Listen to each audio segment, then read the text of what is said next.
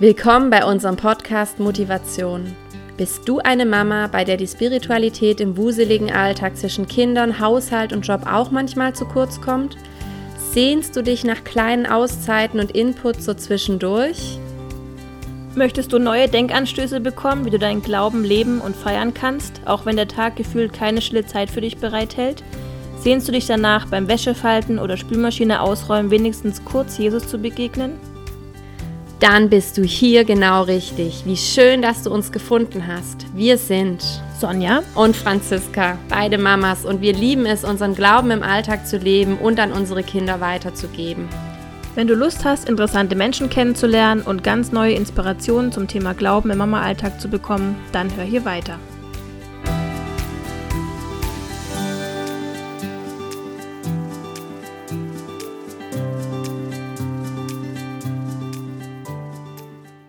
Guten Morgen, liebe Ute. Herzlich Morgen. willkommen in unserem Podcast Hallo. Motivation. Wir freuen uns total, dass du heute unser Gast bist und dass du dir die Zeit nimmst, mit uns über ein ganz wichtiges Thema, wie wir finden, zu sprechen. Und zwar wollen wir mit dir über deine Ehe sprechen, um dich kurz mal vorzustellen, damit unsere Zuhörer wissen, wem sie hier zuhören. Du ähm, bist jetzt mittlerweile, glaube ich, seit 32 Jahren mit deinem Mann verheiratet. Du bist Erzieherin und leitest auch zusammen mit deinem Mann Erziehungskurse, die sich Childwise nennen. Und ihr habt zwei erwachsene Kinder. Und wir würden gerne was darüber erfahren, wie dein Mann und du es geschafft habt, bis heute eine erfüllte Ehe zu führen, wie ihr es einfach bis hierher geschafft habt wenn man sich die heutige Situation anguckt, dann merkt man ja doch, dass ähm, lang andauernde Ehen oder Partnerschaften eher die Seltenheit werden, dass es immer mehr Menschen gibt, die sich aus allen möglichen Gründen trennen oder sich ähm, ja einfach entscheiden, getrennte Wege zu gehen. Und deswegen nimm uns doch gerne mal mit rein, wie das bei euch anfing, eure Geschichte und ja, wie es sozusagen bis hierher geschafft habt mhm. über die 32 Jahre. Sehr gerne. Vielen Dank für die Einladung. Ich freue mich, ähm, dass wir eine positive Außenwirkung haben mhm. als Ehepaar, dass man uns das abspürt, äh, dass wir ähm, eine sehr gute und erfüllte Ehe führen. Mhm. Ähm, wir sind seit 32 Jahren verheiratet und mhm. wie in jeder Ehe gibt es gute Zeiten und auch herausfordernde mhm. Zeiten. Und es gilt einfach, diese herausfordernden Zeiten zu managen, vor allem dann auch, wenn man Kinder hat. Mhm. Ne? Wir haben zwei Kinder, die jetzt mittlerweile 31, Entschuldigung, 21 und 26 Jahre sind. Also ein Kind wohnt noch das, daheim, das andere Kind ist schon ausgezogen. Mhm. Und die größte Herausforderung für uns in all den Jahren, wenn ich da so zurückblicke, das war, als wir uns als Familie in der Raschauer des Lebens befunden haben. Mhm. Die Raschauer des Lebens ist dann nämlich, wenn wir junge Familie sind. Also so eigentlich dieses Zeitfenster zwischen 30 und 40 Jahren. Das ist eine sehr intensive Phase, weil jeder hat seinen Beruf abgeschlossen. Ähm, die Männer sind schon an der Karriere bauen, Frauen sind auch am Orientieren, was mache ich, wo geht's hin, äh, wie können wir das auch mit Familienplanung mhm. vereinbaren, wie soll das aussehen. Für uns war das ganz klar, dass äh, wir Kinder wollen und dass ich dann auch daheim bleibe und irgendwann wie auch immer, da hatten wir keine konkrete Vorstellungen, ähm, dass ich dann wieder einsteige. Aber Familie, Kinder zu haben, ähm, da zu sein, also nicht Kinder als Accessoire zu haben, sondern sie erziehen zu dürfen, anleiten zu dürfen, Liebe weitergeben zu dürfen, das Vorrecht haben, Mama und Papa zu sein. Das wollten wir voll und ganz ähm, ausschöpfen und deswegen war es auch klar, dass ich erstmal daheim mhm. bleibe. Schwierig wurde es dann, als die Situation so sind, dass die Männer oder mein Mann hat dann war beruflich sehr eingespannt, große Herausforderungen. Wir sind auch nach USA gezogen vor fünf Jahren. Mein Mann mhm. äh, hatte da einen Job angenommen, was ich auch wollte. Ich wollte immer ins Ausland. Ich fand das ganz toll. Und habe aber die Anforderungen an uns als Ehepaar da ein bisschen unterschätzt, weil das war am Anfang ein Abenteuer, mhm. war so ein bisschen blauäugig. Mhm. Und dann habe ich festgestellt, wir waren plötzlich ganz auf uns gestellt. Also mhm. da gab es keine Großeltern, die mhm. da wöchentlich mit unterstützt haben, wo man die Kinder abgeben konnte, wenn man am Limit war. Wir hatten keine guten Freunde, das muss sich ja alles erst entwickeln. Mhm. Wir hatten keine Gemeinde, die mussten wir uns erst suchen. Mhm. Ähm, und das war eine große Herausforderung. Und der, der Herausforderung stehen im Prinzip, glaube ich, alle junge Familien in dem Moment, wenn wir Familie gründen, wenn Kinder kommen, weil eben es eine ganz intensive Zeit ist mit, mit den Kindern, mit, der, mit dem Hausbau, mit Familiengestaltung, mit Beruf. Und wir verlieren dabei ganz, ganz schnell aus dem Blick, wie wichtig unsere Ehe ist, dass die nicht einfach nur nebenher läuft, mhm. sondern dass das so wichtige Beziehung ist, dass ich in die Ehe investieren muss, dass wir gemeinsam Zeit verbringen sollten, wollen, müssen, mhm. um für mich war immer so, dass ich gedacht habe, wenn meine Kinder mal gehen, und das ist definitiv, unsere Kinder mhm. werden unsere Häuser, unsere enge Kernfamilie verlassen. Ja. Für uns war immer wichtig, dass der andere, der, der Partner, dass der immer noch, dass da eine lebendige Beziehung ist und nicht so, ähm, wer bist denn eigentlich du? Ich meine, jetzt mhm. sind die mhm. Kinder ausgezogen, mhm. das kannst du eigentlich auch gehen, mhm. weil wir mhm. zwei können nichts mehr miteinander anfangen. Mhm. Also es darf nicht so werden, dass Kinder das Einzige sind, ja. was uns noch verbindet. Das war für uns die größte Herausforderung. Also diese Phase, sage ich jetzt mal zwischen 30 und 40. Du hast am Anfang dann gefragt, was Herausforderungen, wie haben wir es gemeistert? Wir haben das insofern gemeistert, dass ich ähm, mir gleichgesinnte Freundinnen, Familien, Freunde gesucht habe, die da genauso unterwegs sind. Es gab genügend andere deutsche Familien, die in den USA gelebt haben, die haben ja die gleiche Situation mhm. gehabt. Und da haben wir Seilschaften ge gesucht und, ge äh, und geknüpft mit Ehepaaren, die gleich unterwegs waren wie wir, die die gleiche Wertvorstellung hatten, die Erziehung in ähnlichem Stil äh, praktiziert und gelebt haben. Und mit denen haben wir uns abgewechselt. Also ich habe morgens zum Beispiel, immer den Schlag morgens mit zwei anderen Freundinnen, haben wir abwechselnd die Kinder genommen. Mhm. Und es ging dann reihum. Also einmal hatte ich dann praktisch drei Kinder, dafür hatte ich zwei Dienstage frei. Mhm. Das gab mir schon mal einen Freiraum, nicht so unter Druck zu sein und Dinge in Ruhe zu erledigen. Oder auch wenn, ähm, dass wir dann ab und zu mal ein Wochenende oder ein Date Night für uns hatten, dass nämlich die Kinder, das fanden die ganz toll, mhm. bei unsere Freunde übernachten durften mhm. und wir zwei, wir konnten einfach äh, Ehebeziehung pflegen. Wir konnten ausgehen, wir konnten uns schick machen, wir konnten mal schönes Essen gehen.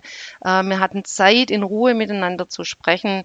Wir haben das auf Wochenenden dann ausgedehnt, dass wir einfach fortgefahren sind, aber für die anderen praktisch immer erreichbar waren. Und mhm. so haben wir uns praktisch das ähm, versucht zu erarbeiten, dass wir gemeinsam Zeit haben, obwohl die Umstände, in denen wir waren, das nicht unbedingt äh, begünstigt haben. Mhm. Mhm. Also alles, was du sagst, das kann ich so gut selber nachvollziehen, obwohl ich ja echt noch jung bin und da er ja immer noch am Anfang so meines Lebens stehe.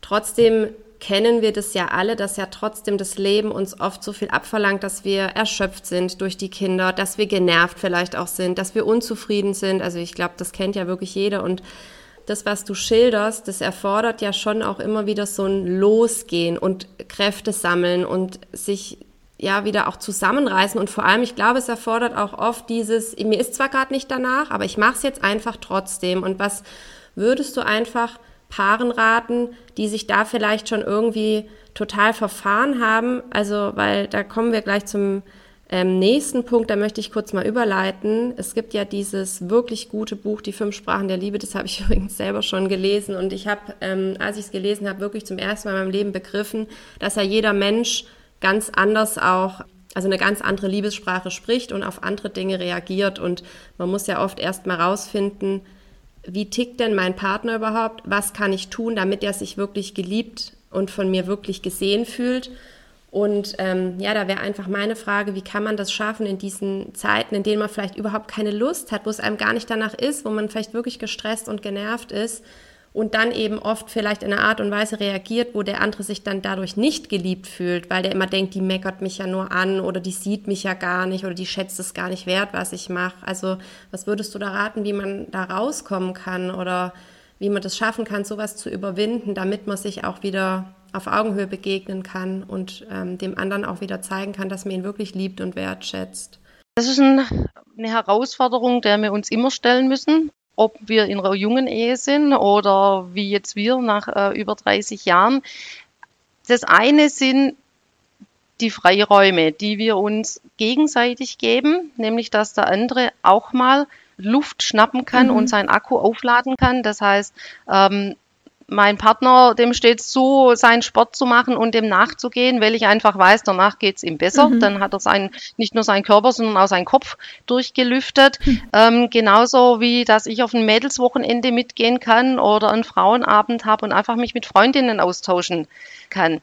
Aber das Wichtigste in jeder Beziehung, und das ist, denke ich, wirklich das A und O, das ist Kommunikation. Mhm. Also da dran zu bleiben. Und das verliert man so, so schnell.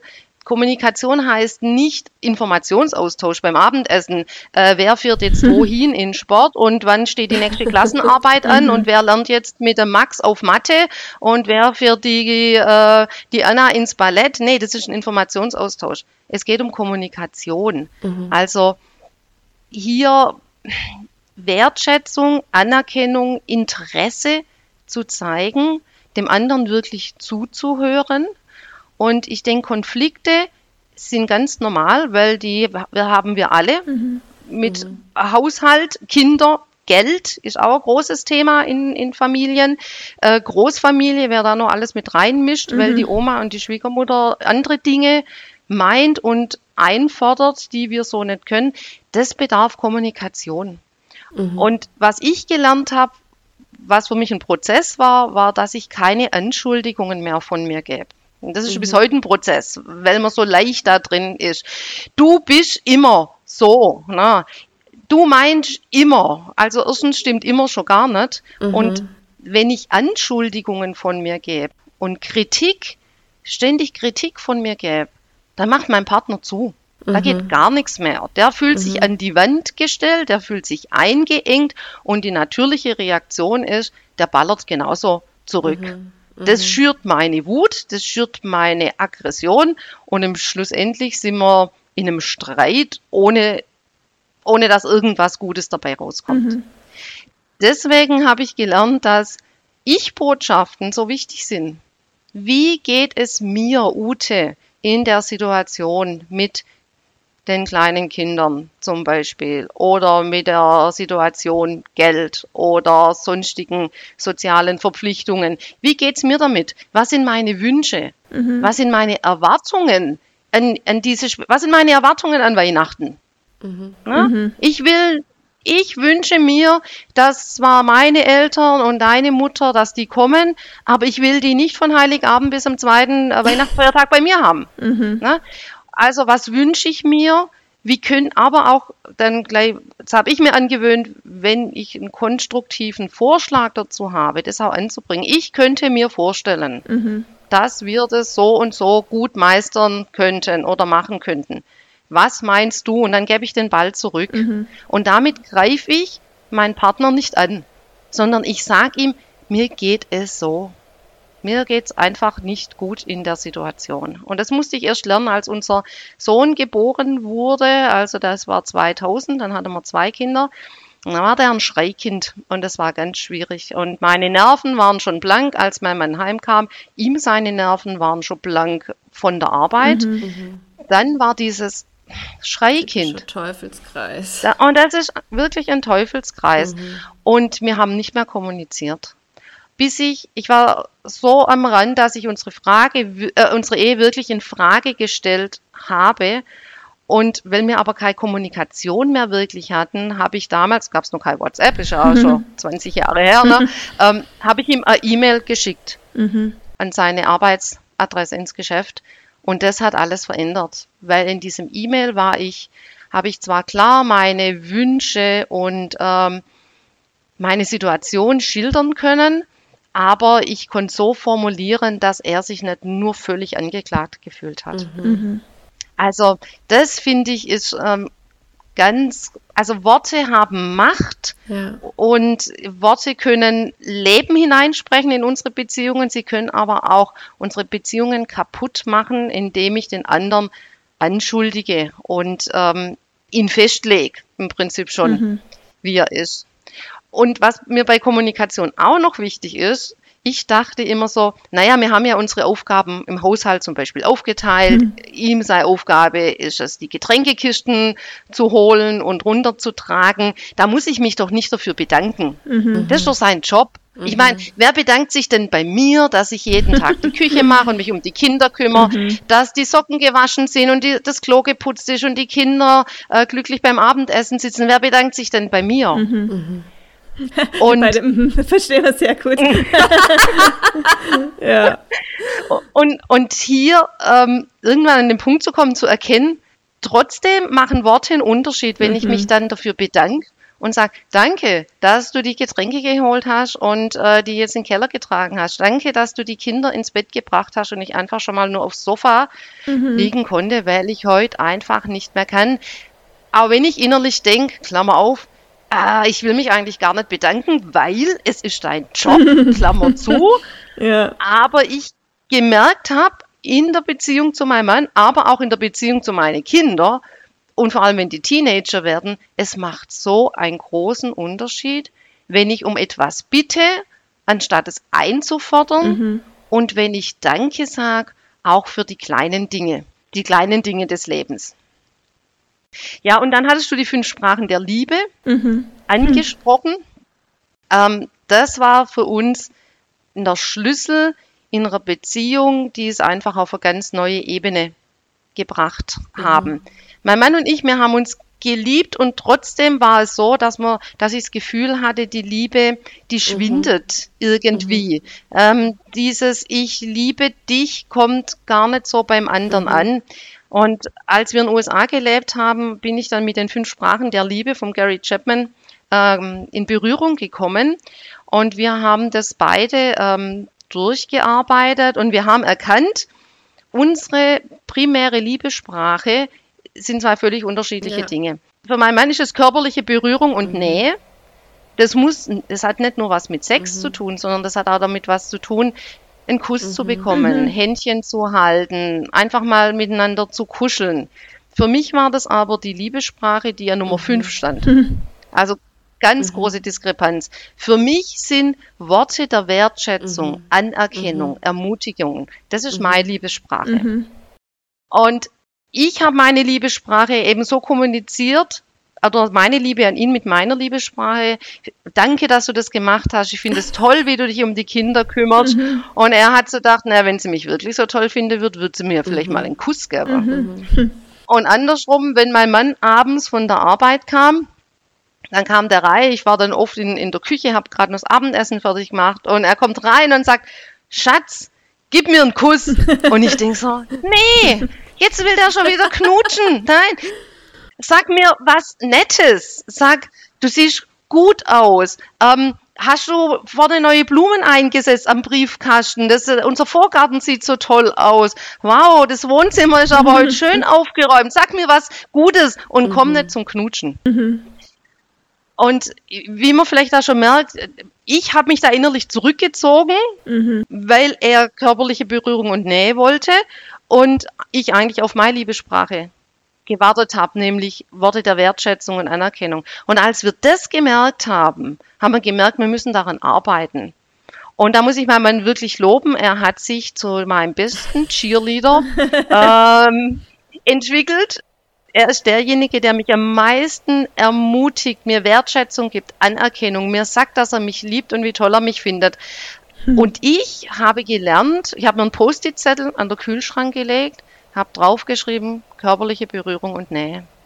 Und das habe ich wie Vokabeln gelernt. Hm. Also ähm, hinzugehen und von mir aus einen Kuss zu geben, hinzugehen und von mir aus mich an ihn ranzuschneckeln oder beim Spazierengehen äh, Händchen zu halten. Mhm. Und das hat unsere Ehe auf eine ganz andere Dimension gebracht. Je mehr ich ihm mit körperlicher Berührung und Nähe entgegengekommen bin, umso mehr habe ich meine Liebessprache erhalten, nämlich Wertschätzung mhm. und Anerkennung und ähm, Worte, Worte der Liebe einfach, ja. Ich finde das total schön und ähm, das ist auch irgendwie so, so lustig, weil es im ersten Moment ja doch nichts mit einem tollen Gefühl zu tun hat, weil man ja, wie du gesagt hast, es erstmal richtig einlernen muss, weil es ja eben nicht so aus einem natürlich herauskommt, weil es eben nicht die eigene Liebessprache ist. Aber was am Ende dann eben dabei rauskommt, also was du jetzt erzählst, wirklich als Zeugnis von eurer Ehe, das finde ich so schön und ich finde, es ermutigt einen total wirklich loszugehen und diese Mühen auf sich zu nehmen. Und ich finde es auch wirklich sehr interessant zu sehen, dass es, glaube ich, also weil ich habe es bei in meiner Ehe erlebt und auch bei anderen Menschen, ich glaube, bei den allermeisten Ehepaaren ist es so, dass Mann und Frau eine ganz andere Liebessprache sprechen als der andere. Das heißt, die meisten sind herausgefordert, loszugehen, etwas zu tun, was erstmal für sie nicht natürlich ist. Und am Ende kommt dann so ein Segen dabei irgendwie hervor. Ich finde das ganz schön. Und Ute, ich möchte jetzt zum Abschluss, weil wir jetzt eigentlich schon fast am Ende sind, noch eine Sache ansprechen, weil wir ja auch ein, ähm, ein christlicher Podcast sind. Ich wollte dich eigentlich noch zum Ende fragen, wie ihr das erlebt, würdest du sagen, dass sozusagen gemeinsame christliche Werte jetzt zum Beispiel in dem Fall, würdest du sagen, dass das ein, ähm, ein gutes Fundament oder eine gute Voraussetzung für eine gute und stabile Ehe ist, wenn man da sozusagen ein gleiches Fundament hat, äh, mit einem gleichen, einer gleichen Wertvorstellung irgendwie nach vorne schaut? Auf jeden Fall. Wir waren beide, haben unsere sind beide Christen, waren das schon, als wir uns mhm. kennengelernt haben. Und das gibt einfach, wir haben die gleichen Werte. Mhm. Ne? Äh, Respekt, Höflichkeit, mhm. Nächstenliebe, ähm, gemeinsam die Welt ein bisschen verbessern mhm. zu wollen, ne? Der, das Licht ähm, Jesu einfach mhm. auch weiterzugeben und das in, in unserer Familie äh, hineinzutragen und ähm, in andere Familien reinzutragen. Und ein ganz großer Aspekt war das im Bereich Vergebung ja. einfach auch. Also Vergebung, die wir von unserem himmlischen Vater erfahren und das auch zu praktizieren in der Ehe, denn Verletzungen ja. passieren. Es passieren die kleineren und es passieren auch ja. größere Verletzungen. Und das zu praktizieren, um Verzeihung zu bitten, das finde ich gar nicht einfach. Also zu sagen, es tut mir leid, ist einfach, aber zu sagen, Schatz, das, was ich vorher gesagt habe, die Worte, das war wirklich sehr verletzend. Es tut mir leid, kannst du mir bitte vergeben? Das mhm. geht schon sehr tief, weil da mache ich mich von dem mhm. anderen abhängig. Aber also die Kraft der Vergebung, die gehört auf jeden Fall in jede Ehe dazu. Mhm. Auch wenn jetzt nicht Christen den Podcast hören, auch für für diese Beziehungen mhm. ist Vergebung wichtig. Mhm. Aber ich denke, für uns als Christen ist es einfacher vielleicht, Vergebung zuzusprechen, weil ich mir täglich darüber bewusst bin, was ja. Gott mir vergibt. Mhm. Und weil ich in dieser Gnade lebe. Und dann denke ich so, wie kann ich das meinem Mann oder meinem Kind oder einer Freundin nicht verzeihen, wo Gott mir doch so viel mehr verziehen hat. Der kennt meine dunkelsten Ecken. Und da geht es jetzt wirklich bei dem Verzeihen nur um eine mhm. Kleinigkeit. Mhm. Ja, also ich, ich bin da ganz bei dir. Das ist das wichtige Fundament, auf dem unsere Ehe von Anfang an gestanden hat und mhm. auch heute noch steht. Hm, sehr schön. Mir kam gerade noch, Ute, weil du vorhin das gemeint hast mit den fünf Sprachen der Liebe. Bei mir ist aufgefallen, bei uns, wir hatten so ein wirklich verflixtes siebtes Jahr, wie es im Buche steht quasi. Ähm, ist zum Glück jetzt schon eine Weile her. Aber da sind wir auch sogar zu einer Eheseelsorge gegangen und da war eine der ersten Fragen, die sie gestellt haben, ob wir vom anderen die Liebessprache kennen. Und obwohl ich im Kopf tausend andere Probleme hatte mit ihm oder in unserer Ehe, ne, da ging es um, wer kümmert sich um was oder ihm ist Pünktlichkeit egal, mir ist das super wichtig, solche Geschichten. Aber wir haben gemerkt, wenn man sich eben wirklich dann auf diese Liebessprachen einstellt, wenn man einfach den Liebestank vom anderen füllt, dann sind diese anderen Probleme oft viel kleiner oder viel besser zu bearbeiten und man ist nicht schon so grundgenervt oder so wie du gesagt hast, stellt die Ehe in Frage, sondern dann weiß man einfach trotzdem, was man am Partner hat und kann dann entweder ein paar Probleme lösen sich, glaube ich, auch wirklich einfach von selbst, wenn man auch nicht mehr so ähm, darauf schaut oder nicht mehr das so im Fokus ist, sondern einfach mal den Partner wieder anders betrachten kann, nicht mehr so auf sich nur schaut, sondern eben auch guckt, was kann ich dem anderen Gutes tun. Und damit sich das ganze Familienklima dann auch wieder bessert. Genau, von daher vielen Dank auch für diesen Input. Wir wollen auch ähm, mit dir noch bald ein Podcast machen für die fünf Sprachen der Liebe mit Kindern. Das wird auch immer wieder gefragt, da freuen wir uns schon ganz arg drauf. Also vielen Dank, dass du da auch drauf eingegangen bist. Sehr gerne, ist ein Herzensthema mhm. von mir. Ja. Die fünf Sprachen der Toll. Liebe. Und Ute, zum Schluss möchte ich dich jetzt noch fragen oder besser gesagt die Frage stellen, die wir allen unseren Gästen stellen. Und zwar fragen wir am Ende immer, was motiviert dich oder genau, was hat dich all die Jahre motiviert als Mama, als Ehefrau, einfach weiterzumachen, dran zu bleiben? Was motiviert dich heute noch in, in deinem Alltag, einfach diese Aufgaben anzugehen, von denen du denkst, dass du die eben machen sollst oder dass es einfach deine Aufgaben sind? Also ich habe erkannt, dass ich Ehe und Familie gestalten kann. Das motiviert mich. Ich kann es zum Guten gestalten oder ich kann es eben halt auch nicht gestalten und es geht in die andere Richtung. Es motiviert mich da dran zu bleiben. Mich motiviert die Verbundenheit und die Ergänzung, die mein Mann und ich über die Jahre erfahren haben. Ähm, und mich motiviert die Liebe und die Beziehung zu meinem Mann und meine Kinder. Also mein Mann ist für mich mittlerweile nicht nur der Vater meiner Kinder, das ist ganz wichtig und das ist auch toll, aber er ist mein bester mhm. Freund. Er weiß mehr über mich wie jeder andere mhm. auf dieser Welt. Er kennt meine, meine guten Seiten und er kennt meine Abgründe. Also er ist mein bester Freund. Er ist mein Motivator. Er ist mein Cheerleader mhm. und nicht auch schlussendlich ähm, mein mhm. Geliebter. Auch da dran zu bleiben. Das ist auch noch so ein mhm. wichtiger Punkt mhm. in der Beziehung. Da kommen, sind wir jetzt gar nicht dazugekommen. Aber auch, dass das in der Beziehung lebendig bleibt. Also wir ergänzen uns und es motiviert mich da dran zu bleiben und allein, dass es jetzt nach außen hin auch ausgestrahlt hat, dass ihr auf uns gekommen seid, mhm. uns zu fragen, mhm. motiviert mich noch viel mehr, das zu tun und es auch öffentlich zu machen. Mhm. Ja, zum Beispiel auch auf meinem Instagram-Kanal das zu, zu thematisieren. Also wer mich je finden möchte auf sozialen Netzwerken, mhm. bin ich auf Instagram und äh, Facebook unterwegs unter Childwise oder Ute Hook findet man mich auch mhm. für wöchentliche Ermutigungen. Mir liegen junge Familien am Herzen. Mir liegen die jungen Frauen, so wie ihr seid, ne, am Herzen, die mitten im Familienraschauer mhm. sich befinden und manchmal nicht mehr so recht wissen, äh, wie sie das ganze Ding zum Guten ja. wenden können. Das ist meine Passion und meine Berufung, ähm, die ich, die ich lebe und ja, liebe. Das finde ich super schön. Ja, Jetzt schön. hast du auch schon die letzte Frage beantwortet, nämlich wo wir dich finden können oder wo unsere Zuhörer dich finden können. Ute, hab tausend Dank für diese wirklich ermutigenden Worte. Da geht mir so das Herz auf, weil ich finde wirklich, ähm, das gibt einfach Hoffnung. Ich finde, wir leben in mhm. einer Zeit, in der man oft ja nicht wirklich Hoffnung hat, weil alles so negativ erscheint um einen herum. Aber das macht einfach Hoffnung. Es zeigt einfach, dass es immer einen Weg geben kann, ähm, ein glückliches und erfülltes Leben wirklich zu führen und dass man da einfach selber mitgestalten kann, dass wir da wirklich auch in der Lage sind, selber was dazu zu tun und nicht der Situation irgendwie ausgeliefert sind. Also hab vielen, vielen Dank, liebe Ute. Es war uns eine Ehre. Sehr wir gerne. wünschen dir alles Gute auf deinem mhm. weiteren Weg und dass du noch ganz viele Familien ermutigen kannst. Alles Gute für deinen weiteren Vielen Weg, liebe Ute. Und bis bald. Für euch auch. Vielen Ciao. Dank. Dankeschön, Ute. Tschüss. Ciao.